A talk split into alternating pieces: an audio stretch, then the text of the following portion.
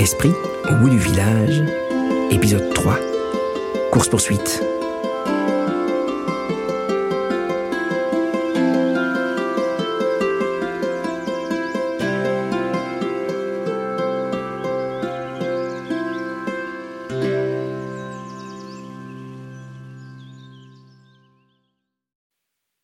À peine sauvée des geysers bouillants de la fort-rivière, Émilie fouillait à nouveau pour sa vie. Il me suit Là, à gauche. Oh, Mais c'est pas vrai. Mais c'est pas vrai. Je croise trois créatures marrantes. Et ça y est, moi, je suis persuadée que le monstre de la forêt n'existe pas. Évidemment qu'il existe. Ah. Il faut que je fasse quelque chose. Là. Elle tourna à droite puis se jeta sous un tronc effondré et se blottit contre lui. Avec un peu de chance, il est trop gros pour passer sous l'arbre. Tout à coup, elle vit les pattes de la créature à un mètre du tronc. Oh la vache Il est juste à côté. La tête de la créature était juste devant elle. Il était énorme, avec des grandes dents qui dépassaient de sa bouche, des griffes de 20 cm au bout des doigts et un corps complètement couvert de poils tellement longs qu'il recouvrait entièrement ses yeux.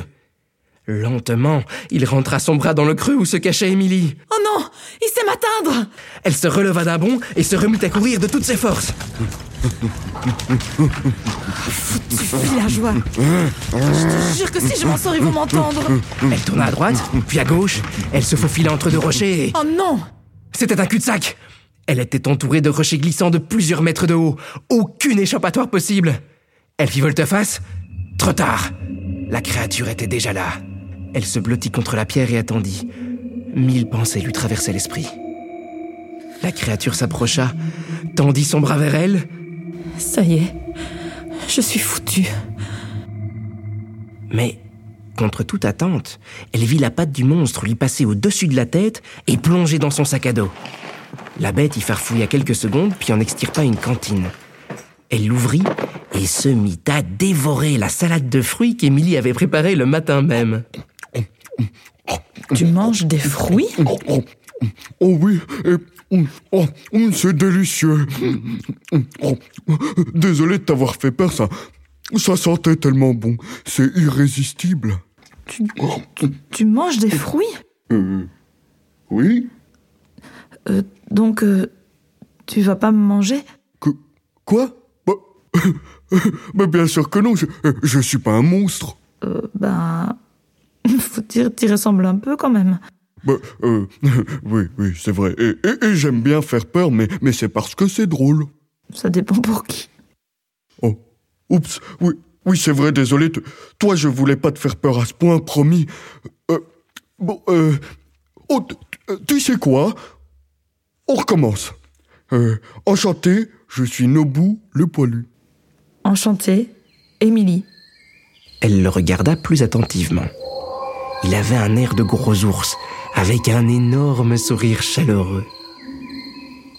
C'est vrai que t'es bien poilu quand même. J'ai des petits poilus près de ma tante aussi. Mais comparé à toi, rien à voir. Ah bon? Des petits poilus? Ils ressemblent à quoi? Ils sont hauts comme deux carottes, des poils ébouriffés, et leur fourrure change tout le temps de couleur. Oh, ça, c'est pas des poilus, ça. C'est des flattes lumières. Des quoi? Des flattes lumières. Tu, tu connais pas les flattes lumières? Mais tu viens d'où, toi? Tout le monde connaît les flattes lumières, il y en a partout. Bah, pas de là où je viens, non Et c'est où, ça? Elle regarda autour d'elle. Un endroit nettement moins bien qu'ici, en tout cas. Hum. Tu sais quoi? Je vais t'aider à retrouver tes copains. Ah, c'est vrai? C'est gentil, ça. Et, et si ça t'intéresse, je t'apprendrai tout ce que je sais sur cette forêt. Mais, je te préviens, il va me falloir plus de salade de fruits. D'accord. Épuisée par sa journée éprouvante, Émilie laissa sa tête tomber contre le bras de Nobu. Il était elle avait trouvé le monstre dans la forêt, mais ça n'en était pas un.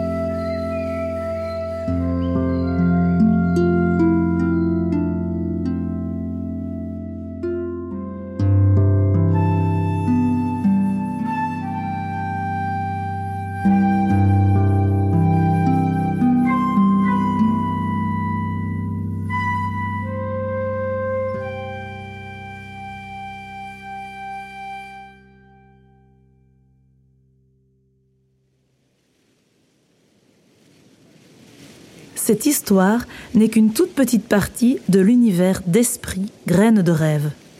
Rends-toi sur le site esprit-seedsofdreams.com, le lien est dans la description, pour découvrir toutes nos autres histoires. Pour soutenir notre projet, rends-toi sur notre page Patreon, Esprit-Seeds of Dreams.